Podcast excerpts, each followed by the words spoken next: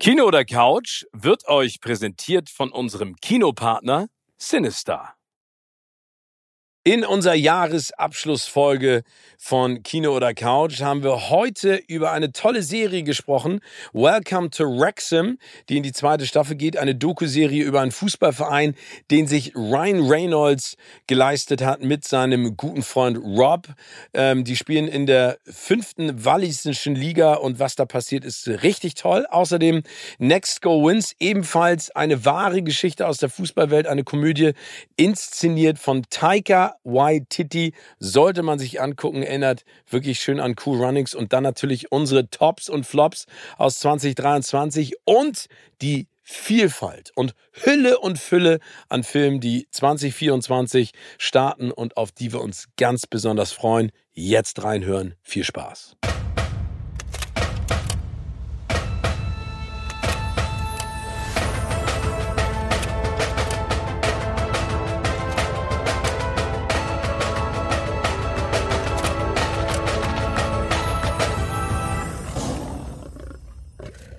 Moin Moin und herzlich willkommen äh, zu einer neuen Ausgabe Kino oder Couch zwischen den Feiertagen, wie man so schön sagt. Und wir hoffen, ihr sitzt jetzt irgendwo ganz gemütlich auf der Couch mit einer dicken Plauze, weil ihr so viel gegessen habt, überall Weihnachten, mit einem leichten Glimmer und seid froh, dass alle um euch rum weg sind. Ihr das genauso macht wie Tim und ich im Pyjama entspannen. Oder vielleicht seid ihr auf der Autofahrt. Auf jeden Fall hoffen wir, es geht euch gut, ihr habt alles gut überstanden. Und Timmy, ähm, wir beide haben es gut überstanden. Es war wunderschön. Und ich glaube, es geht jetzt darum, dass wir mal so ein bisschen das Jahr Revue passieren lassen. Also filmisch und seriell. Und natürlich auch nach vorne schauen. Aber wir wollen aktuell direkt mit einer Serie starten, die wirklich sehr erfolgreich ist, sehr viel Spaß macht und vor allen Dingen, die dir sehr ans Herz gewachsen ist von einem Mann, der erfolgreicher nicht sein kann. Und das ist der gute Ryan Reynolds. Genau. Da gibt es eine Serie, die läuft bei Disney Plus und da startet jetzt die zweite Staffel. Das äh, eine Serie, deren ja, Staffelstart ich wirklich herbeigesehnt habe, weil ich die erste Staffel schon geliebt habe und das ist Welcome to Wrexham. Für alle, denen das nicht sagt. Es geht, es ist eine Doku-Serie und es geht um Ryan Reynolds, äh, bekannter Hollywood-Star und Rob McKennell. Oh Gott, ich kann diesen Namen, kann immer diesen. Oh. McKellney. McHalney. Ähm, lass uns einfach Rob sagen. Es geht um Rob und Ryan. Ähm, äh, äh, der gute Rob ist auch Schauspieler, spielt, ähm, äh, hat eine kleine Rolle in der Serie It's Always Sunny in Philadelphia, also ist kein bekannter Star wie Ryan Reynolds. Die beiden haben sich aber zusammengetan, um in Wales einen Fußballclub zu kaufen. In der Arbeiterstadt Wrexham in Wales haben sie den Fünftligisten äh, Wrexham AFC gekauft und ähm, ja, mit dem, mit dem Plan, diese Mannschaft zum, zu neuen Erfolgen zu führen und ihn aus der fünften Liga erstmal in die vierte Liga zu bringen und dann weiter aufzusteigen, bis hin, das ist das, das Ziel dann langfristig, bis hin irgendwann in die Premier League, die britische Premier League, die höchste englische Fußballliga. Ähm, und es ist einfach eine, eine ganz wunderbare Doku-Serie, für die man gar nicht mal Fußballfan so sehr sein muss, sondern einfach diese vielen ähm, netten Charaktere, die in diesem Ort Wrexham leben, die, die für Fußball leben und ähm, ja, und auch den Angang von, von ähm, McKennelly und äh, Ryan Reynolds, wie sie diesen Verein erfolgreich machen wollen, ist einfach wahnsinnig spannend. Ja, das finde ich, und ich muss sagen, Ryan Reynolds ist für mich einer der sympathischsten Hollywood-Stars, die es gibt. Ähm, ich habe den schon mehrfach treffen dürfen und ähm, es ist wirklich immer wieder eine Wonne. Also Nummer eins ist der Typ wirklich lustig. Nummer zwei ist der sehr, sehr smart. Nummer drei ist das einfach ein sehr attraktiver Mann auch noch zusätzlich. Und äh, der ist für jeden Gag zu haben und hat ja nächstes Jahr, da kommen wir später nochmal drauf zu sprechen, auch noch einen großen Filmstart vor sich, auf den ganz viele sich freuen. Aber ich finde, das Tolle an dieser Doku ist, dass du ihn halt nicht als Schauspieler siehst, sondern als Typ. Genau. Ne? Also, und der ist auch in seinen Emotionen so ehrlich, also wie er auf die Sachen reagiert, wie er sich ärgert, wie er sich freut und dann mit seinem Best Buddy. Also ich hätte auch Bock mit dir, ich glaube, wir können uns leider keinen Fußballligisten leisten, sondern vielleicht so ein Hallenheimer Team oder sowas, dass wir aus der zehnten Liga nach oben führen. Aber das finde ich schon cool. Also, weil ich finde diese Dynamik mit dem Rob, ist nochmal eine andere, weil du ihn, finde ich, da auch nochmal persönlicher kennenlernst. So ist es, genau. Weißt du, was ich meine? Also äh, und er ist einfach, ich finde ihn einfach super sympathisch. Äh, super sympathisch und vor allen Dingen, äh, es läuft natürlich, wie wir uns alle vorstellen können, beim, beim Fußballclub Wrexham nicht alles gut. Ja, die verlieren, obwohl man einen neuen Trainer hat, neue Spieler geholt hat, verlieren die trotzdem. Und wie die beiden aber auch mit diesen Rückschlägen umgehen und Rückschläge, die sie in den ersten Schritten auch viel Geld kosten. Ja, also nur, nur ein Beispiel.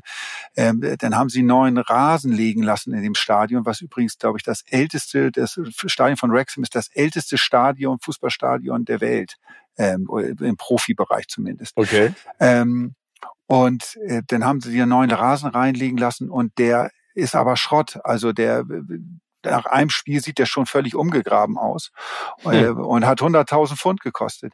Jetzt muss ein neuer Rasen rein, also der alte raus, neuer rein, nochmal 100, 150.000 Pfund on, on top.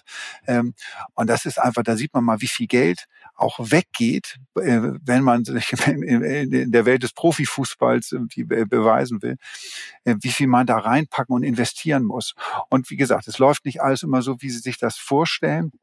Und die Art und Weise, wie beide damit umgehen, ähm, mit äh, viel Humor, aber auch mit einfach dieser Leidenschaft, das ist ganz toll anzugucken. Und ich habe am Anfang, als ich die Story gelesen habe, habe ich gedacht, hm, das ist so ein reiner Marketing-Gag von Hollywood-Leuten irgendwie, die jetzt irgendwie da äh, sich da einbringen wollen, weil das muss man auch dazu sagen.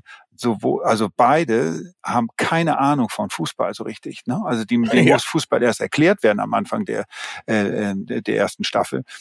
Äh, aber die nehmen das ernst. Das ist, glaube ich, ganz wichtig. Das ist jetzt nicht nur so eine, so eine Spielwiese für sie, äh, wo sie sich da ein bisschen austoben und wenn es nicht funktioniert, dann machen sie wieder einen Abgang, äh, sondern äh, die wissen schon, dass sie eine Verantwortung da den Menschen und, den, und der ganzen Stadt Wrexham auch gegenüber haben, ähm, dieses Projekt voranzutreiben. Und das ist ja dann das äh, wirklich, das finde ich so faszinierend.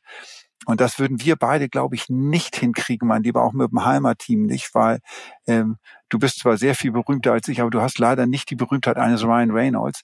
Dieser Name, wie der, wie, wie der zieht, ne? Also was, die haben für diesen Verein Wrexham, ich glaube, 2,5 Millionen Euro bezahlt, um ihn zu übernehmen. Das haben sie an den Verein gezahlt. Aber beide haben alleine mit der ersten Staffel der Serie schon 3,2 Millionen eingenommen. Also nur mit der Ausstrahlung dieser Doku dazu. Und da ist jetzt nicht Werbegelder drin. Ne? Also was sie alle, die haben halt über, und das, die haben über den Namen Ryan Reynolds natürlich auf einmal Sponsoren gewonnen für diesen Verein, die Wrexham sonst nie, ich meine, spielen in der fünften Liga, die hätten sie nie bekommen. TikTok ist auf dem Trikot, Expedia und wer da alles drumherum ist irgendwie und Werbung jetzt damit machen will und wie viel Geld da reinkommt, ist schon ja, aber ich meine, guck dir, mal, guck dir mal die ganzen Influencer an. Knossi hat ein eigenes Team, äh, Trimax spielt in einem Team mit. Also äh, das ist, glaube ich, das ist gar nicht schlecht. Also in, in Zeiten, in denen sag ich mal, der Amateurfußball ja auch vom Deutschen Fußballbund immer mehr im Stich gelassen wird, ist vielleicht gar nicht gut, wenn du einen Gönner hast, der da mit einspringt und das macht. Also, wie gesagt, eine Serie, finde ich, die kann man sich angucken, auch wenn man nicht unbedingt ein Fußballfan ist. Ja. ja? Also, sondern weil, weil es einfach um die Sympathiewerte von den beiden äh, neuen Besitzern äh, geht und natürlich auch darum, was perspektivisch alles möglich ist. Und bleiben wir vielleicht gleich mal bei beim Thema Fußball und bei jemandem, der keine Ahnung von Fußball hat und unserer wunderschönen Rubrik. Ab auf die Couch. Die besten Family and Friends Filme für zu Hause. Präsentiert von Poco. Und der Film nennt sich Next Goal Wins. Wir haben darüber schon gesprochen, weil im Dezember gab es ja die Premiere in Berlin, die ich moderiert habe mit Taika Waititi. Aber das ist wirklich ein Film, und das würde ich gerne nochmal sagen, den man Anfang des Jahres sehr schön genießen kann mit der ganzen Familie, weil es eine Sportkomödie ist, die auf einer wahren Geschichte beruht. Und zwar geht es um das amerikanisch-samoanische Fußballteam, die legendär verloren haben in der WM-Qualifikation damals gegen Australien mit 31 zu 0. Immer noch hardcore das Ergebnis. Das wird mich auch fertig machen. Also alle drei Minuten ist, äh, unter drei Minuten ist ein Tor gefallen. Und äh, Taika Waititi hat das zum Anlass genommen, er hat selber gesagt, und das hast du damals auch schon erzählt, er ist ja ein riesen Rugby-Fan, war ja auch bei der neuseeländischen Nationalmannschaft Backstage wir haben im, äh, bei der Premiere ähm, Backstage auch ein bisschen drüber gescherzt. Das, dann meinte ich zu ihm, ja, und du gehst ja gleich auf die Bühne und erklärst dann die Abseitsregeln. Und er meinte, I know what offside is. Und ich so, ja, ist ja gut. Er meinte, aber kennst du die Rugby-Regeln? Und ich so nicht. Und ich glaube, er war so ein bisschen angepiet, dass ich so ein bisschen Hops genommen habe. ähm, aber er ist schon crazy. Aber der Film ist so eine Art äh, Cool Runnings, wenn ihr euch noch dran erinnert. Ne? Also das sehr, sehr cooler Genau, Film. das jamaikanische Bob-Team. Und in diesem Fall halt auch das Team wider Willen, das von einem amerikanischen Coach, der dargestellt wird von Michael Fassbender, äh, gecoacht wird, um sozusagen auf die Erfolgsspur zu kommen.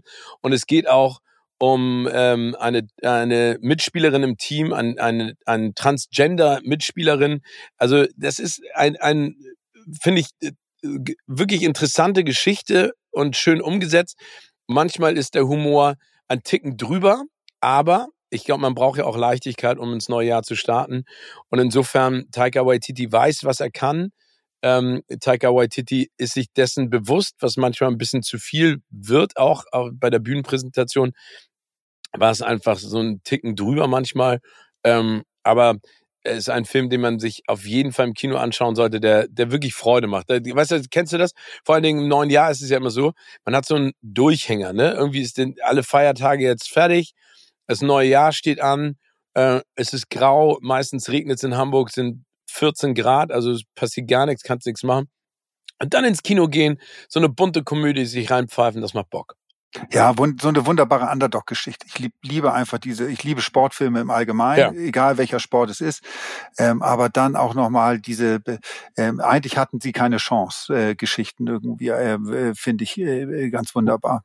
Ja, hier kann man dazu sagen, sie hatten wirklich keine Chance. Ne? Also sie hatten danach auch, sie hatten danach auch nicht äh, unbedingt eine Chance. Also ich, ich, glaube, der Charme liegt noch an einer anderen Stelle.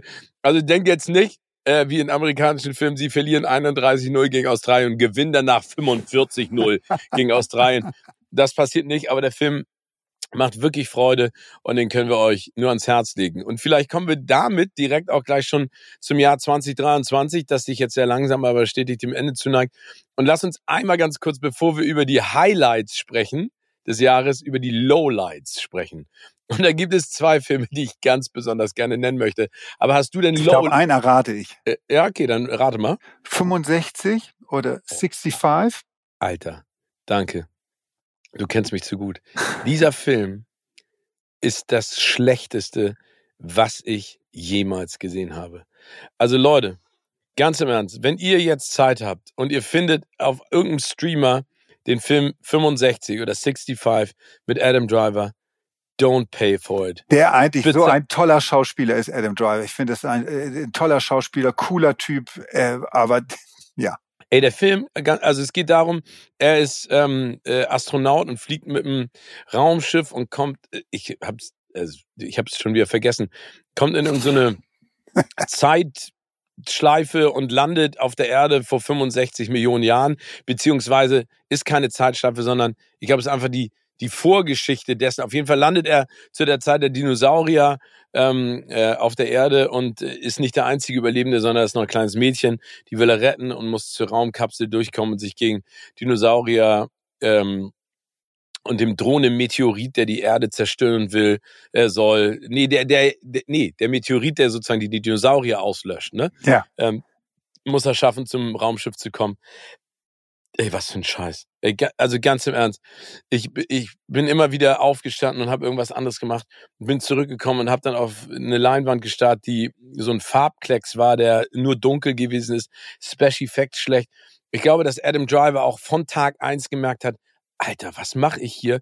Weil der ist so lustlos dabei. Also der ist so lustlos. Guckt ihn euch nicht an. Also äh, Nummer äh, 65 äh, und dann komme ich von 65 zu Nummer 10 und da würde ich gerne Fast and the Furious 10 ansprechen. ähm, Und ich weiß, es gibt ganz viele da draußen, ihr guckt euch das alles an. Alles gut. Äh, no hard feelings. Aber Leute, könnt ihr bitte aufhören, Fortsetzung von diesem Franchise zu drehen? Weil ich fand es ja zwischendurch ganz lustig, weil es so absurd wurde, ne? Als sie dann auf einmal mit dem, mit dem Auto im, im, im, im Orbit waren, ne? Und dann eingefroren sind und auch Dwayne The Rock Johnson hält ein Torpedo auf und lenkt ihn um vom U-Boot. Okay, ist alles gut. Aber dieser Film, also Jason Momoa hatte, glaube ich, Spaß bei den Dreharbeiten, aber das ist total schlecht. Das ist richtig schlecht. Oder wie siehst du das? Nein, ich, also ja, ich, das ist, muss ich sagen, ich bin bei dieser Serie, bei diesem Franchise schon äh, bei Teil sieben oder acht ausgestiegen, irgendwie, weil es mir Gut dann so. einfach zu blöd wurde. Einfach, das ist der Punkt. Es gibt halt, man, ich finde, man kann Actionfilme machen äh, mit einer guten Story auch und mit guten Dialogen. Und es muss nicht einfach so platt und albern sein. Und äh, ich habe bei den Filmen wie nach ja nach fünf Minuten kann ich schon wieder abschalten, wie weil die die Dialoge und das alles so dämlich ist und alles so. Aber ich verstehe es nicht. Ich sehe es genauso wie du. Äh, die Dinger kosten 200 Millionen Dollar. Genau. Für diese ganzen Action-Szenen. Ne? Dann wird in Rom gedreht, dann ist da so eine eine rollende Bombe, die an der spanischen Treppe. Das ist und Jason Momoa steht immer nur da und jubelt und freut sich und du sitzt nur da und denkst so, warum? Warum? Und dann, ich habe ein Interview gelesen mit Jason Momoa, wo er gesagt hat, ich hatte so viel Spaß, die Figur zu entwickeln, die Kostüme und mein Custom-Made-Motorrad. Und ich so, ja. Welche Figur? Ja, das habe ich gedacht, aber auf der anderen Seite habe ich auch gedacht, ja, okay, kann ich verstehen. Du kriegst viel Geld, bist an geilen Orten, machst so eine crazy Rolle, aber und nächstes Jahr kommt ja, glaube ich, der Fast and the Furious 11 raus. Ja. Und, dann und es wird wieder erfolgreich sein. Es wird, das ist ja, ja das Schlimme aber hört damit Dingern. auf. Hört damit auf, sage ich. Hört damit auf. Aber auch Gibt's ein einen Flop für dich. Ja, aber ganz kurz noch, auch, auch ein Vin Ja. Diesel, ja, das ist einfach kein Schauspieler. So sehr der sich bemüht, der, der wird nie ein Schauspieler werden. Ähm, und ich mag Action und ich finde auch die Action teilweise in, in, in Fast and the Furious gut. Also äh, das ist aber für, fürs Gesamtkonzept reicht es einfach nicht irgendwie nur mit Autos durch die Gegend zu jagen, irgendwie um möglichst viel explodieren zu lassen, sondern es muss, es braucht auch ein bisschen Story und es braucht auch irgendwie so nicht immer diese ganzen albernen Dialoge. Es ist wirklich, es ist, ich finde es teilweise körperliche Schmerzen, wenn wenn Vin Diesel da steht und und diesen Schwachsinn von sich gibt. Ja, aber auch wie, das sagst du ja, ich finde ja Schwachsinn manchmal auch total unterhaltend, aber die haben sich selber überholt. Die haben nicht mehr die Reflexion auf das, was sie da tun. Weißt du, was ich meine? Also Genau. die hinterfragen gar nicht, was für ein Scheiß die da ähm, mittlerweile drehen. Und das ist so schade, weil sie hätten es ja stoppen können, rebooten und nochmal neu machen können. Aber da gibt's ja überhaupt gar kein Interesse dran. Aber gibt's Nee, denn, und das, äh, und das ja? Erstaunliche finde ich daran, äh, und dann komme ich gleich zu meinem, äh, zu meinem äh, schlechtesten Film. Äh, Das Erstaunliche finde ich daran, die haben mit diesem Franchise wirklich eine Gelddruckmaschine. Äh, und da dann aber so, äh, so lax mit umzugehen und einfach irgendwie so, so, so Schrott nach Schrott rauszuhauen, anstatt sich ein bisschen mehr Gedanken zu machen, finde ich echt, äh, finde ich echt erstaunlich. Also wenn man sich jetzt so die, die, die, die äh, Macher des, äh, der Bond-Filme anguckt, wie viel Gedanken die sich machen, irgendwie, wohin diese Serie oder diese Reihe in Zukunft gehen soll. Mission Impossible, äh, Tom Cruise ist da, glaube ich, hat da sehr die Hand drauf, äh, Ja. zu gucken, dass da vernünftig mit umgegangen wird oder beziehungsweise dass, dass sich äh, über Jahre noch als, als erfolgreiche Reihe irgendwie auszahlt. Äh, haben die hier offenbar nicht, weil es wirklich, ich finde es äh, sehr hingerotzt alles. Ja, vor allen Dingen sich auch gar nicht in Frage zu stellen und sowas. Aber wie gesagt, ähm, lass uns über positive Sachen sprechen, aber vielleicht sagst du noch mal dein absoluter Flop. Werbung. Ist euch beiden eigentlich mal aufgefallen, dass es immer so saisonale Kino-Highlights gibt? Also vor allen Dingen, es gibt ja klassische Weihnachtsfilme, aber es gibt ja eigentlich keine klassischen Osterfilme. Das stimmt. Obwohl das Schöne an Ostern ist ja, es starten ganz viele Kino-Highlights und vor allen Dingen läutet Ostern für mich immer den Frühling ein und auf den freue ich mich. Und Ostern ist ja auch gar nicht mal mehr so lange hin. Und damit gibt's neben den ganzen spannenden Kino-Highlights eigentlich auch einen großartigen Anlass zum Schenken. Unser Kinopartner Sinistar macht es euch einfach mit passenden Kinogutscheinen zu Ostern. Für Hollywood-Hasen und Kinoküken wie Steven. Mit den Kinogutscheinen schenkt ihr Freude und gemeinsame Emotionen, spannende Filme und tolle Kinoerlebnisse vor der großen Leinwand mit perfektem Sound im Lieblingssinister. Die Gutschein-Specials Kinospaß für Kids und Kinospaß für Teens haben ein Snack und ein Getränk inklusive. Und damit ihr auch den erwachsenen Hollywood-Hasen ein passendes Geschenk machen könnt, hat Cinestar natürlich auch den passenden Gutschein. Kino für dich. Und die passenden Blockbuster stehen bereits in den Startlöchern. Kung Fu Panda 4 für die Lachtränen oder Chantal im Märchenland als Fuck You Goethe Spin-off sowie viele weitere Highlights. Also nicht lange rumeiern, verschenkt zu Ostern Freude auf ein Kinoerlebnis mit Cinestar. Alle Angebote und Gutscheine könnt ihr unter cinestar.de slash Ostern entdecken. Den Link findet ihr natürlich in den Shownotes. Und darüber hinaus gibt es auch weiterhin das exklusive Kino- oder Couch-Ticket-Abo von Sinister. Exklusiv nur für euch und im Kino- oder Couch-Look ist es auch sehr passend als Ostergeschenk für alle Kino- oder Couch-Fans. Mit diesem Mini-Abo könnt ihr dreimal für jeweils 7,50 Euro ins Kino gehen. Und der Preis ist inklusive aller Zuschläge außer 3D, also ein klassisches Ostern rundum sorglos Paket. Den Link dazu findet ihr wie immer in unseren Shownotes. Viel Spaß! Werbung Ende. Es gab ja, muss man wirklich sagen, äh, da sind, und die sind ein bisschen die Streamer wie Netflix und Co. auch schuld dran. Ich fand, es gab dieses Jahr sehr, sehr viel Schrott. Das muss Ja. man einfach erstmal sagen, weil ähm, alle getrieben sind von dem Punkt, möglichst viel Content rauszuhauen und jede Woche muss, müssen mindestens zehn neue Sachen starten bei den Streamern. Ähm, und da bleibt natürlich die Qualität dann irgendwann auch auf der Strecke. Ähm, deshalb fand ich es relativ schwierig zu sagen, so was sind jetzt die schlechtesten Sachen irgendwie, weil ich auch wirklich so viel schlechtes Zeug gesehen habe, so viel vertane Lebenszeit. Aber hast du weil du bist ja ein großer Horrorfan auch. Hast du den Film, weil da habe ich mich wirklich gefragt, was denken sich Leute dabei? Und das Ding ist auch noch erfolgreich gewesen. Das ist das Schlimme, was mich wirklich äh, äh, traumatisiert hat. Das ist Winnie the Pooh, Blood and Honey. Oh, ich habe das gelesen in meiner Lieblingsfilmzeitschrift Total Film und da haben die gesagt, das ist der größte Schrott aller Zeiten. Also man muss sich folgendes, folgendes erstmal bewusst machen. Die Story von Winnie the Pooh, Blood and Honey ist, dass die Kinderfigur Winnie, Winnie the Pooh, also der, der Bär, ähm, wird von seinen den Menschen, die mit denen er damals zusammen gelebt hat, dem kleinen Jungen, wird er zurückgelassen im Wald. So ähm, und das traumatisiert Winnie the Pooh so, dass er dann auf äh, äh, ja, auf Rache sind und ähm, dann geht ja einem eine Abschlacht, äh, einem Abschlachtfest los und er äh, will alle umbringen. So ist erstmal von der Story her schon völlig gaga, aber was sich die Leute, die diesen Film gedreht haben, dabei gedacht haben, dass sie diese Figur von Winnie the Pooh, das ist, du siehst, dass es ein Mensch ist, der so eine komische Plastik-Bärenmaske aufhat, ja, also Ja. das ist, das ist von den Special Effects und Maskenbildner, also Maskenbildner gab es, glaube ich, gar nicht in diesem Film. Es ist so schlecht und so billo alles gemacht, aber deshalb ist er bei mir auf Platz eins auch.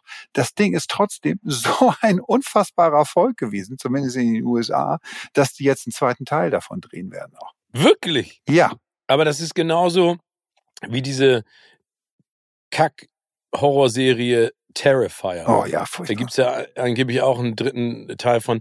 Der war so, sch- also ganz im Ernst, der war so sinnlos und quatschig. Ähm, und genauso klingt auch Winnie the Pooh. Also äh, werde ich mir nicht reinpfeifen und insofern danke, dass du es nochmal bestätigt hast. Ansonsten bei mir ja auch, das muss ich einmal nochmal loswerden auf der Liste, ist auch äh, ein Film von einem Streamer von Netflix, Heart of Stone, haben wir schon ein paar Mal drüber gesprochen. Äh, sozusagen der, der weibliche, äh, die weibliche, das weibliche Pendant zu Mission Impossible mit Gal Gadot in der Hauptrolle und äh, Mhm. ähm, äh, Matthias Schweighöfer äh, in, als äh, ja, IT-Experte, der der Agentin Gal Gadot bei ihren Aufträgen hilft. Äh, Und ich habe es in einer der letzten Folgen schon gesagt, ich schätze Matthias Schweighöfer sehr. Ähm, Es ist unfassbar, wie erfolgreich der mit allen Sachen ist, die er macht. Und das äh, gönne ich ihm wirklich mit vollstem Herzen. Er wird höchstwahrscheinlich viel Geld für diesen Film bekommen haben. Und ich, mich würde wirklich interessieren, ich würde Matthias Schweighöfer gern mal in ein paar Jahren fragen, wenn er ganz offen darüber sprechen kann, wie er den selbst gefunden hat. Ja, also ich glaube, das große Problem ist, das haben sie jetzt ja zweimal versucht mit Gay Gadot, äh, Gay Gadot ähm, Heart of Stone und der andere war ja Red Notice. Ja, genau. Ähm, ich ich finde es ja grundsätzlich gut, wenn man die Idee hat, ein neues Franchise aufzubauen, aber der Antrieb, ein neues Franchise zu kreieren, darf nicht sozusagen Basis für die Geschichte sein, sondern man muss sich überlegen, was will ich mit der Geschichte erzählen und was macht da wirklich Sinn.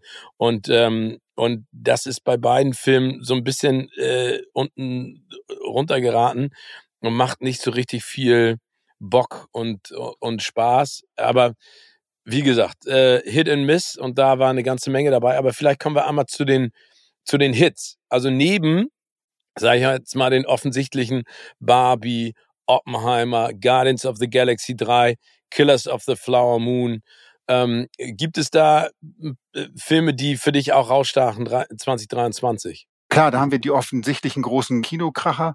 Man muss, finde ich, auch sagen, dass die Streamer in diesem Jahr auch echt viele, viele gute Sachen auf den Markt gebracht haben, die mir wirklich ähm, ausgesprochen gut gefallen haben. Also zum Beispiel ähm, den zweiten Teil von Tyler Rake Extraction fand ich, äh, fand ich einfach einen hammermäßigen Film. Also für mich eigentlich der, der Actionfilm des Jahres. Ähm, du durftest ihn ja zum Glück auf der großen Leinwand sehen. Ich habe ihn ja nur im, im Fernsehen sehen können. Ähm, aber äh, für mich im Bereich Action ist das ähm, auch besser als John Wick 4, den ich auch gut fand, in, in, äh, der ja auch in diesem Jahr rausgekommen ist, ist das eigentlich irgendwie der, der Actionfilm des Jahres gewesen. Also ich fand den auch super. Ich muss auch ganz ehrlich sagen, ähm, das war ja beim ersten Teil schon so, ist einfach straight. Ne? Also es wird einfach gesagt, so ist das und das passiert und dann damit geht's ab. Und jetzt, man war ja vorhersehbar, dass am Ende des ersten Teils, dass er nicht stirbt, sondern dass es weitergeht. Ähm, was, was mich ein bisschen gestört hat, aber das ist nur ein kleines Manko, ist sicherlich die Situation, dass nachdem er gerettet wird, dass so ein halbes Jahr oder sowas vergeht, wo er sich wieder rehabilitiert, aber die Parallelgeschichte eigentlich, weshalb er dann losziehen soll, dann, dann ja auch geschieht, aber dann irgendwie gar nicht so richtig weitererzählt wird. Weißt du, was ich meine? Also der Bösewicht wird sozusagen etabliert und seine Schwägerin wird äh, äh entführt oder er soll sie da rausbringen. Und das geht so so relativ schnell. Also es passt im zeitlichen Kontext nicht. Aber das war ähm, neben dem, was man da sonst gesehen hat. Und wie gesagt, ähm, äh, Chris Hemsworth ist ja nächstes Jahr auch zu sehen in Furiosa als Gegenspielerin von Anya Taylor Joy in der Mad Max. Ähm, äh, in dem Mad Max Prequel oder wie man das nennt. Genau. Ich finde den auch super. Also den, den fand ich auch echt gut. Also Rake Extraction 2 äh, unterschreibe ich direkt. Was noch? The Creator. Ich weiß, oh. ein Film von vielen gescholten. Ähm, viele Aber geil. Fand, ich mochte den total gern. Ich finde also Creator, ähm, Science Fiction Epos äh, mit John David Washington in der Hauptrolle. Ähm, wie gesagt, ist nicht alle Kritiker fanden den gut. Vielleicht weil die weil die auch Erwartungen hatten. Ich weiß nicht, was für Erwartungen sie hatten. Ich habe den geguckt und habe mich von habe mich von Minute eins an äh, unfassbar gut unterhalten gefühlt. Ähm, ja und vor allen Dingen wieder mal eine originäre Story. No. Ne? Also wieder mal etwas, was was anders ist als äh, als das, was man normalerweise zu sehen bekommt. Ähm, und äh, also von Gareth Edwards, der einfach ja auch ein cooler Filmemacher ist. Ähm, aber finde ich auch gut. Finde ich gut, dass du den immer reingenommen hast. Und es ist einfach ähm, ein, ein Science-Fiction-Film, der, und dafür steht Gareth Edwards ja, der, der dreht ungern oder eigentlich fast gar nicht mit äh, Greenscreen und äh, äh, sondern direkt live vor Ort. Also die, diese Orte, ähm, an denen Creator entstanden ist, das äh, äh, hat dadurch sowas was real ist. Also äh, mhm. es spielt ja in einer in einer nahen Zukunft und äh, das fand ich so faszinierend schon an diesem Film. Man kann sich vorstellen wirklich, dass die dass die Welt in 20 30 Jahren so aussieht, wie, wie sie dort gestaltet wird und dass das, was dort möglich ist, vielleicht auch sogar möglich ist. Es geht ja viel um KI auch und ähm, ja, und ich fand, wie gesagt, alleine diese ganzen, diese Städte und Landschaften, die die äh, drin haben in diesem Film, das war äh, einfach großartig. Und er hat mir wirklich, wirklich große Freude gemacht, dieser Film. Ja, finde ich auch cool. Ich würde da gerne noch zwei Filme reinschmeißen, bevor wir vielleicht ähm, auch auf das Jahr 2024 kommen. Immer noch Sonne und Beton.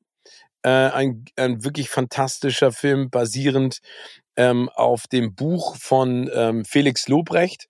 Äh, der spielt in, im, im Sommer, äh, in einem heißen Sommer in Berlin. Und es geht im Prinzip um die Ausweglosigkeit beziehungsweise um die Problematik der Jugend heute und vor allen Dingen, wohin geht's, was soll man machen, äh, was kann man machen.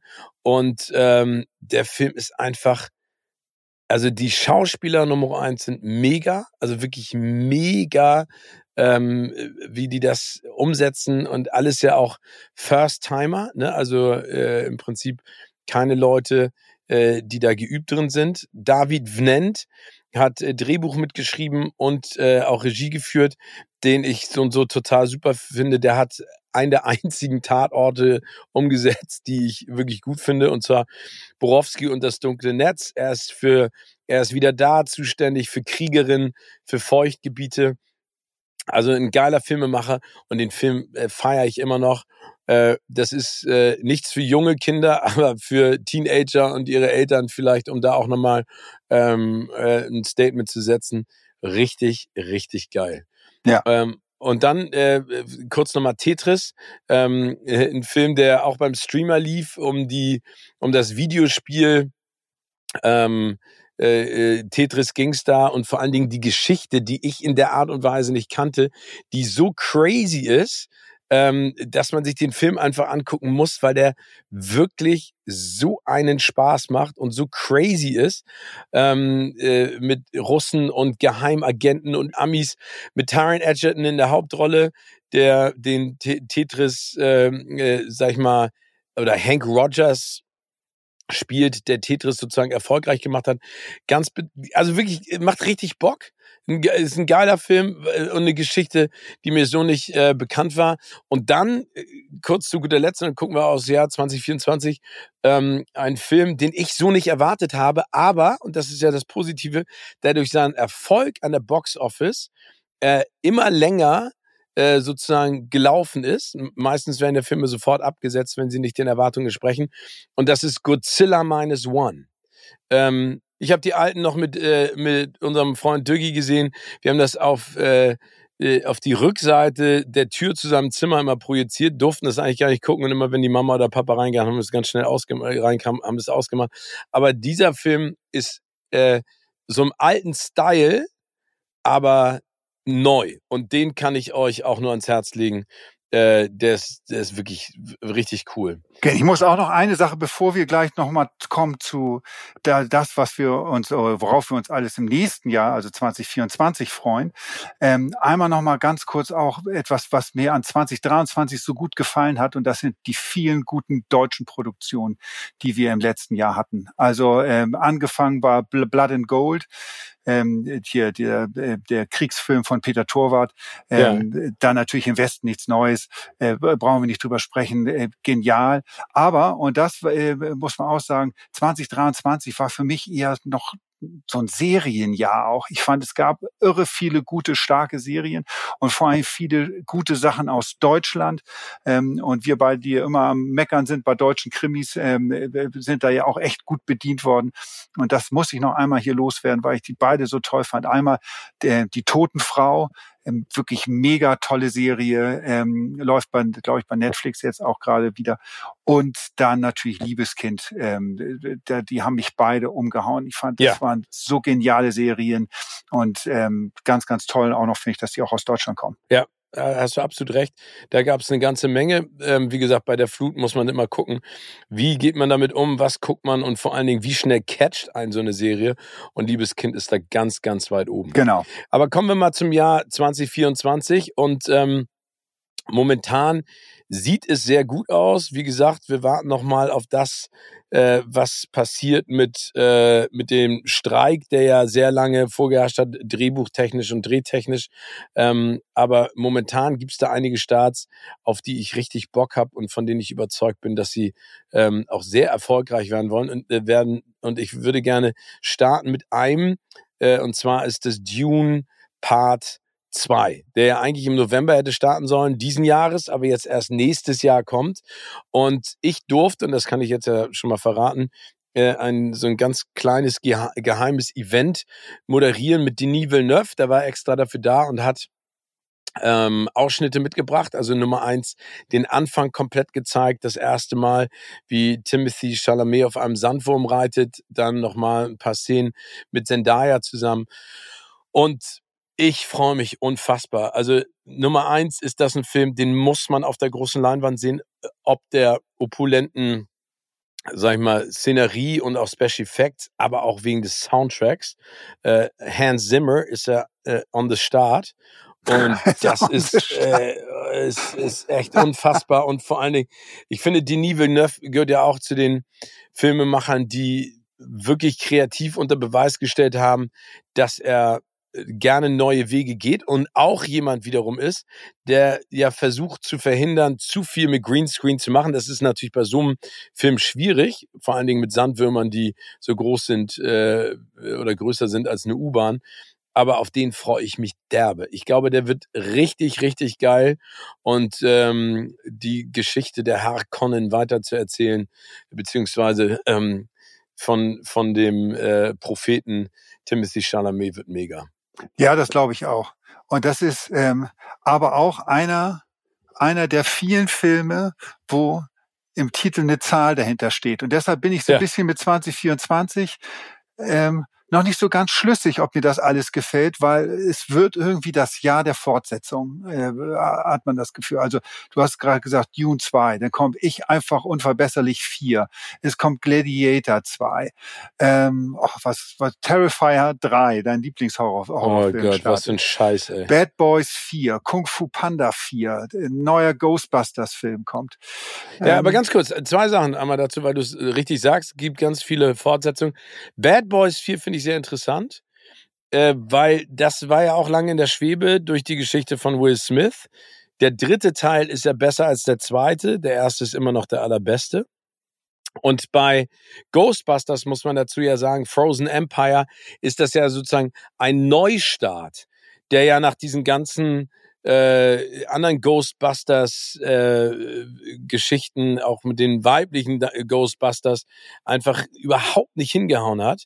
Aber ich finde äh, Paul Rudd so und so, den mag ich ja gerne in dem in dem letzten Teil. Das fand ich sehr cool, dass man das Ganze wiederbeleben konnte mit so ein paar Anekdötchen äh, die uns an die alten Filme mit äh, Dan Aykroyd und Bill Murray und so erinnert haben. Aber da freue ich mich ehrlich gesagt drauf, weil ich glaube, die gehen ja in die richtige Richtung. Du hast aber recht, ne? Ich einfach unverbesserlich vier. Beetlejuice 2, ne, mit Michael Keaton. Vielleicht wird das ein Maverick, vielleicht wird es aber auch eine Katastrophe, ne? Also das, ja. der Film ist ja auch Ewigkeiten alt. The Joker, The Joker 2 mit äh, Joaquin Phoenix und Lady Gaga als Musical. Ja, genau, da, da muss ich ganz ehrlich sein, da kann ich mir momentan gar nichts drunter vorstellen. Nee, ich auch nicht. Also, weil, ja, ich weiß ehrlich gesagt nicht, was ich davon halten soll. Also, das ist so, ja, also Wahnsinn zu zweit ist da der Titel oder der Untertitel. Ich meine, ich finde, ich finde Lady Gaga als Harley Quinn schon eine interessante Besetzung. Ich meine, dass die singen kann, brauchen wir nicht drüber zu reden. Dass die Schauspielern kann, hat sie ja auch mit Bradley Cooper gezeigt. Aber Music, aber du, also wenn man einen neuen Weg geht, dann sollte man den neuen Weg gehen, ne? Also Todd Phillips kann das ja auch. Ja, mal, äh, genau, mal, mal schauen. Also das, das Lustige war in der Vorbereitung auch für diese Sendung heute, wo ich nochmal geguckt habe, was kommt denn alles? Die Sachen, die mich momentan so am meisten, wo ich am meisten heiß drauf bin, das sind dann auch, das sind Spin-offs, also auch keine in dem Sinne völlig neuen Ideen, sondern auch äh, basierend auf erfolgreichen Filmen und, und, und Stücken, äh, wo jetzt nochmal irgendwie äh, geguckt wird, ob es noch so ein, ja, einen zweiten Weg dann gibt. Das, das eine aber was denn? Ist, das eine ist Ballerina, John Wick Spin-off. Ja, okay, aber da, wie hieß diese äh, The Continental, war ja die Serie. Die ne? Serie, genau. Die, ja, die fand ich ganz ordentlich. Also ich fand die den jetzt nicht so gut wie die John Wick Filme, aber ich fand ja. die ganz ordentlich. Und okay. jetzt ist, äh, wie gesagt, in Ballerina es spielt Anna de Armas die Hauptrolle als Killerin Rooney Brown, die auf einen blutigen Rachefeldzug geht. Keanu Reeves spielt aber trotzdem mit, also er wird dort auftauchen. Ähm, da bin ich sehr gespannt, äh, was da kommt. Dann gebe ich zu, ich freue mich ein bisschen auf Chantal im Märchenland. Also der, Mit der Jelle Hase. Mit ja, Ja. weil ich Jelle Hase einfach toll finde und ich fand die Fuck You Goethe Filme, ich fand die äh, unterhaltsam. Ich fand es voll gut gemachte Komödien irgendwie und ähm, Aber da ist, glaube ich, spannend zu sagen, dass das ja nicht so richtig, also so wie ich das verstanden habe, äh, ist sie in dem Film ja eine Märchenprinzessin. ja, Ne? Also das ist jetzt, also, äh, weil im Märchenland äh, mutet ja an, aber das könnte ja auch, sag ich mal, in der realen Welt sein, aber ich glaube, das, das ist ein Märchen. Oder ist das, oder nee, so habe falsch ich das auch. So habe ich das auch verstanden, dass sie eine, Märchenprinzessin ist, aber halt äh, the Chantal Way, ja, also so wie man äh, wie man die Figur aus Fuck You Goethe kennt. Okay. Ja. Also ganz, ganz spannender Ansatz. Und dann haben wir auch schon ein paar Mal drüber gesprochen. Äh, das ist, finde ich, so der Film, den, auf den ich mich am meisten eigentlich freue momentan, ist ähm, der, der Mad Max ähm, Spin-off Furiosa. Ja, also wie gesagt, auch da sind wir wieder in der Prequel, Sequel, Schnequel-Welt, nenne ich das jetzt einfach mal. Ähm, also wie gesagt, ich, ich kann es verstehen, dass man erfolgreiche Filme weiterführt ähm, oder, oder nochmal neu erzählen muss. Es gibt ja auch nächstes Jahr äh, Mufasa The Lion King. Das wird der große Weihnachtsfilm. Ne? Das ist das Genau. Prequel zu äh, zum König der Löwen. Also wie gesagt, es, es gab in der Vergangenheit ja auch auch wirklich gut erzählte Geschichten, aber es ist schon interessant zu sehen, dass da nicht so richtig, äh, also es sind alles entweder etablierte Fi- Figuren oder etablierte Franchises, die sozusagen genutzt werden, um da ähm, den nächsten, also Madame Web gibt es zum Beispiel auch, ne? Spider-Man Spin-off ähm, mit äh, Dakota Johnson in der Hauptrolle. Da bin ich mal gespannt. Aber, äh, aber ich, also ich finde, wie gesagt, ich finde, es ist ein spannendes Jahr. Also ich würde gerne noch mal äh, zwei, drei Filme mit reinwerfen, Timmy, wenn ich darf. Ja, klar. Einmal, ähm, und daran erinnern wir uns alle, das ist, sag ich mal, das, das Original der Vampirfilme ist ja Nosferatu äh, von Robert Eggers, äh, der ja äh, ziemlich harte Filme gemacht hat, ne? The Witch, The Northman äh, oder auch The Lighthouse mit Robert Pattinson und Willem Dafoe. Und der Film hat Bill Skarsgård in der Hauptrolle und Lily Rose Depp und ist im, ein Remake äh, des Friedrich Wilhelm Murnaus äh, Klassikers Nosferatu Ja. den wir alle kennen. Das Bild kennt ihr sicherlich auch alle. Der glatzköpfige Nosferatu mit den unfassbar langen Fingernägeln und diesen beiden spitzen Schneidezähnen. Ähm, aber den heute zu sehen, finde ich schon wieder total cool als Idee. Ne? Also das nochmal neu zu machen, weil dieses, diese Vampirfilme ähm, äh, brauchen, finde ich, auch mal wieder eine, eine äh, Renaissance. Ähm, und dann komme ich zu äh, ein paar Filmen, auf die ich mich freue, weil die wieder was ganz Neues sind. Ähm, neben den Prequels, Sequels oder Neuverfilmungen. Das ist einmal äh, ein Film, der nennt sich Challengers. Das ist ein Drama von Luca Guadagnino mit äh, Zendaya in der Hauptrolle. Und es ist ein Liebesdreieck, und jetzt kommt's, voller Rivalität auf dem Tenniscourt. Oh, das Ja. ist ja deine heimliche Lieblingssportart. Ja, Tennis finde ich immer noch mega geil. Also ähm, meine ganzen Freunde fangen jetzt an, wie sie es nennen, Padel zu spielen. Ja. Das ist ja Paddle-Tennis. Ich weiß nicht, warum die Padel sagen. äh, aber es heißt Paddle-Tennis.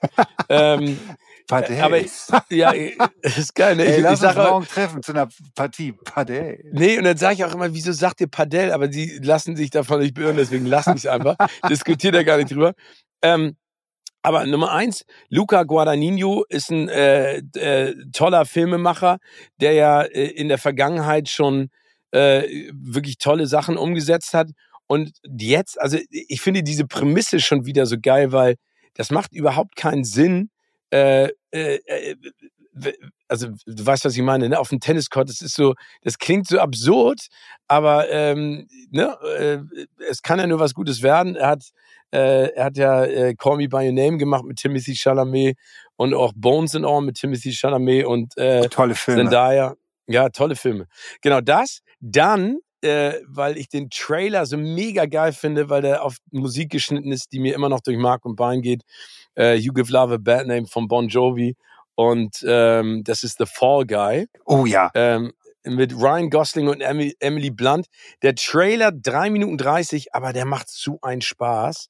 Und es geht ja im Prinzip um Colt Sievers. Genau, ein Colt für alle Fälle. 80er Jahre Serie, äh, kennen auch nicht mehr alle. Das erschüttert nee. mich immer, äh, wenn man über solche Sachen spricht, dass vielen das gar nichts mehr sagt dann irgendwie. Sorry, ein Colt für alle Fälle. Es wird vielleicht eine der wichtigsten Serien, die je gedreht worden ist. Ja, also wie gesagt, das wird, glaube ich, ein spannender Film. Und dann das ist kurz eine persönliche, lustige Geschichte. Beverly Hills Cop Axel F. Ne? Kommt ja auf Netflix neu raus. Ich wusste gar nicht. Ich hatte immer gehört, dass der gedreht werden sollte. Ich wusste aber gar nicht, dass der fertig ist. Und der ist gedreht worden ähm, von einem Typen, der mit einmal äh, einem ganz alten Freund von mir in einer WG in London gelebt hat, als ich noch bei MTV war. Das ist völlig absurd. Oh. Und das hat mir der Freund letztens auf, äh, auf die Mailbox der hat mich angerufen, haben mir den Trailer geschickt und sagte, ey, erinnerst du dich noch? Ähm, äh, das ist äh, der neue Film und ich schicke dir das jetzt nur, ähm, weil ich total Bock drauf habe, dass du den, den anguckst. Und ich finde, der sieht auch ganz gut aus, weil der, äh, weil der, sag ich mal, wieder zurück zu den Wurzeln kehrt, ähm, dessen ja, was er, was er früh, äh, also früher eigentlich war. Und der, äh, und der Regisseur heißt Mark Molloy und den kenne ich noch, den Mark. Also, und, also ich habe ja in London gelebt, das ist jetzt 96 bis 99, also schon eine ganze Ecke her. Und der Mark war, wie gesagt, der Mitbewohner von Garvin, also ein ganz alten Familienfreund. Und das ist so lustig, ne? wenn du auf einmal dann mitkriegst, Alter, wieso dreht er jetzt so einen Film? Mit Eddie Murphy. Aber ich glaube, Eddie Murphy braucht auch ganz, ganz dringend, ganz, ganz dringend einen Erfolg. Das, das, das Gefühl habe ich auch. Ne? Ihr habt das vielleicht schon gemerkt. Ich bin heute so ein bisschen gehetzt, ähm, weil ich einen ganz, ganz wichtigen Termin habe, zu dem ich jetzt los muss. Und ähm, ja, dementsprechend äh, verabschiede ich mich jetzt schon mal von allen lieben Zuhörern. Ich wünsche euch ein gigantisches Silvesterfest, feiert ordentlich ähm, und ich habt ein tolles 2024. Bleibt gesund, passt auf euch auf und ähm, ja, hoffentlich hört ihr auch mal wieder rein, äh, weil Steven und ich auch im kommenden Jahr über äh, viele tolle Filme und Serien quatschen wollen, äh, wie wir eben schon gemerkt haben. Gibt es da einiges, was auf uns zukommt. Dementsprechend, Leute, passt auf euch auf, bis 2024. Ich bin raus. Tschüss. Tschüss, Timmy. Also, ihr Lieben, der Timmy ist unterwegs. Bevor ich mich auch von euch gleich verabschiede, habe ich noch ein paar andere weitere Filmtipps für euch. Und wir haben ja eingangs schon drüber gesprochen, Timmy und ich, über die Serie von uns mit Ryan Reynolds. Und der hat nicht nur einen Film, wie ich fälschlicherweise gesagt habe, sondern zwei Filme, die dieses Jahr besonders spannend werden für seine Karriere. Ich glaube, der eine, auf den freuen wir uns alle, das ist eine Fortsetzung. Das ist Deadpool 3. Aber weil Deadpool an sich die Figur und vor allen Dingen wie Ryan Reynolds sie gespielt hat, wie die Filme gemacht waren, wie er sie äh, umgesetzt hat, auch in welcher Besetzung. Ähm, großartig für dieses ganze Superhelden, diese ganze Superheldenwelt. Und diesmal muss man ja sagen, freuen wir uns noch mehr, weil ein weiterer Superheld zurückkommt, mit dem sich Ryan Reynolds ja auch über alle Social Media Kanäle hinweg einen schönen Beef äh, leistet. Das ist Hugh Jackman als Wolverine. Äh, die beiden sind ja sehr gut befreundet, haben einen großen Spaß, sich gegenseitig zu dissen. Und das ist die Rückkehr von Wolverine zum ersten Mal seit Logan aus dem Jahre 2017. Logan übrigens auch ein Hammerfilm, ne? Genauso wie Deadpool äh, eine, eine hohe FSK, was den Film und diese Figuren noch grantliger und noch besser gemacht haben. Also darauf freue ich mich sehr. Und das andere ist, und das ist so smart, deswegen nochmal ein Lob auch an Ryan Reynolds, der weiß, mit wem er sich zusammentun soll und will. Und der hat sich mit John Krasinski zusammengetan. John Krasinski kennt ihr sicherlich in der Hauptrolle der Serie von Jack Ryan. Er hat auch A Quiet Place ins Leben gerufen. Außerdem ist er der Ehemann von Emily Blunt. Und John Krasinski und ähm, Ryan Reynolds sind auch gut befreundet und haben seit Jahren an einem Filmprojekt gearbeitet, das nennt sich If. Im Englischen Imaginary Friends, äh, auf Deutsch dann sicherlich auch If, imaginäre Freunde. Und ähm, das ist sozusagen eine Liebeserklärung an die Filme, die die beiden früher auch total gerne sich angeguckt haben. Ähm, so wie E.T., also so, so Filme, die uns in der Jugend begeistert haben, weil sie so, so fantasievollen war. Und äh, imaginäre Freunde, äh, Imaginary Friends, setzt es ja voraus. Also es geht um ein kleines Mädchen, die die imaginären Freunde ihrer Freunde sehen kann. Und das ist ein Film äh, im, Style von Roger Rabbit von damals, also mit realen Darstellern, aber mit animierten imaginären Freunden. Und äh, da ist ja auch die Technik mittlerweile so unfassbar weit, dass das bestimmt richtig geil aussieht. In den Hauptrollen Ryan Reynolds, John Krasinski, äh, Kaylee Fleming, bekannt aus The Walking Dead. Außerdem auch noch dabei ähm, die Stimmen im Original von Phoebe Waller-Bridge und äh, Louis Gossett Jr. und Steve Carell, also für die imaginären Freunde. Und das klingt für mich nach einem Film, auf den ich Lust habe, weil es äh, etwas ist, womit wir, glaube ich, alle ähm, Assoziationen haben mit diesem Freund oder der Freundin, die wir uns immer ausgedacht haben für schwere und für gute Zeiten. Und äh, da freue ich mich auch drauf. Also, wie gesagt, Ryan Reynolds ist äh, weiterhin auf der Erfolgsspur, macht alles richtig und äh, nach wie vor einer der sympathischsten Superstars. Und dann noch zwei Filme, die ebenfalls auf meiner Watchlist stehen, weil sie von Filmemachern sind oder über ein Thema das ich sehr spannend finde. Zum einen Back to Black. Äh, wir haben ja in der Vergangenheit ganz viel über ähm, Biopics gesprochen. Da gibt's gute, da gibt's schlechte. Und dieser Film ist äh, Back to Black ist über Amy Winehouse, ähm, eine Künstlerin, die so genial, aber auch so sag ich mal, von Dämonen äh, äh, gejagt wurde. Äh, also sie war, war einfach eine geniale Künstlerin mit einer Wahnsinnsstimme, die äh, rausstach aus allem, was da passiert ist. Sie war unfassbar kreativ, aber sie kam, glaube ich, einfach mit den, mit ihrem, mit ihrem Leben nicht klar. Wir alle wissen, wie tragisch das Ganze geendet ist. Aber ich bin gespannt, worauf sich diese Story sozusagen konzentriert. Und ich würde mir wünschen, weil es ist noch nicht so viel äh, darüber äh, in Erfahrung zu bringen, ich würde mir wünschen, dass es ein positiver Film ist. Klar, mit, der, mit dem dramatischen Ende, aber ich würde mich freuen, wenn sie als Künstlerin gefeiert wird. Äh, vielleicht auch mit, mit, der, mit der tragischen, traurigen Seite, aber wenn es ein positiver Film ist. Aber wir werden sehen. Und dann zu guter Letzt, und dann könnt ihr auch euch vorbereiten auf Silvester, ist Mickey 17 von Bong Joon-ho, dem Mann, der uns Parasite gebracht hat, aber auch viele, viele andere großartige, tolle Filme. Und zwar ist das ein Film mit einer so unfassbaren Besetzung, ähm, dass ich mich sehr freue, äh, wenn der in die Kinos kommt. Und zwar geht es äh, ähm, äh, mit Robert Pattinson, Tony Collette und Mark Ruffalo sozusagen in diese Story rein. Vielleicht nochmal, dass ihr euch so ein bisschen reingrooven könnt in die Art und Weise der Filme, die er macht. Ne? Also Parasite ähm, mehrfach ausgezeichnet, völlig zu Recht. Dann hat er äh, Snowpiercer gemacht, ähm, äh, wirklich coolen Actionfilm. The Host, einer meiner Lieblings-Horror-Monsterfilme, die es überhaupt gibt. Und Okja, äh, das ist ein Film, der lief auf einem der Streamer, der auch ähm, äh, äh, sehr verstörend gewesen ist, weil es da auch äh, um das Thema geht, dass uns, glaube ich, alle momentan umtreibt, sozusagen, wo geht das hin mit der Ernährung unserer Weltpopulation? Wie kriegen wir das alles auf die Reihe? Was wird da passieren, damit wir nicht alle, äh, sagen wir mal, zugrunde gehen?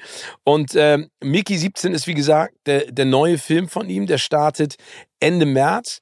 Und es geht um einen äh, Angestellten, der auf eine Expedition geht, um eine sag ich mal, nicht lebensfähige Welt zu kolonialisieren, äh, um das Wort hoffentlich richtig auszusprechen. Das klingt jetzt nach einer nicht unbedingt äh, unfassbar supergeilen Story, aber wenn ihr euch die alten Filme von, äh, von ihm anguckt, dann wisst ihr, dass der immer um die Ecke denkt und, glaube ich, immer vor allen Dingen den Finger in die Wunde legen kann, dass wir im Nachhinein äh, über so einen Film noch mehr nachdenken in einer ähm, ja, in einer anderen Dimension. Also, wie gesagt, das ist so ein bisschen mein Ausblick auf 2024. Äh, Tim hat es ja vorhin gesagt, es gibt viele Fortsetzungen, es gibt viele Prequels, alles völlig okay. Ähm, da muss man sich halt immer wieder fragen, macht es Sinn, eine Geschichte, die eigentlich zu Ende erzählt ist, noch weiter zu erzählen? Aber es gibt auch ein paar neue, interessante, coole Geschichten. Und all das, was da kommt, werden wir natürlich bei uns im Podcast bei Kino oder Couch besprechen, ob das Serien sind oder auch Filme, die ihr im Kino gucken sollt. Äh, danke nochmal für ein tolles Jahr mit euch. Danke nochmal für eure Unterstützung für eure Anregungen, für eure Kritik. Äh, bitte macht so weiter. Und jetzt rutscht gut ins neue Jahr. Bleibt gesund und munter. Und wir freuen uns, euch wieder begrüßen zu dürfen in der neuen Staffel von Kino oder Couch. Tschüss.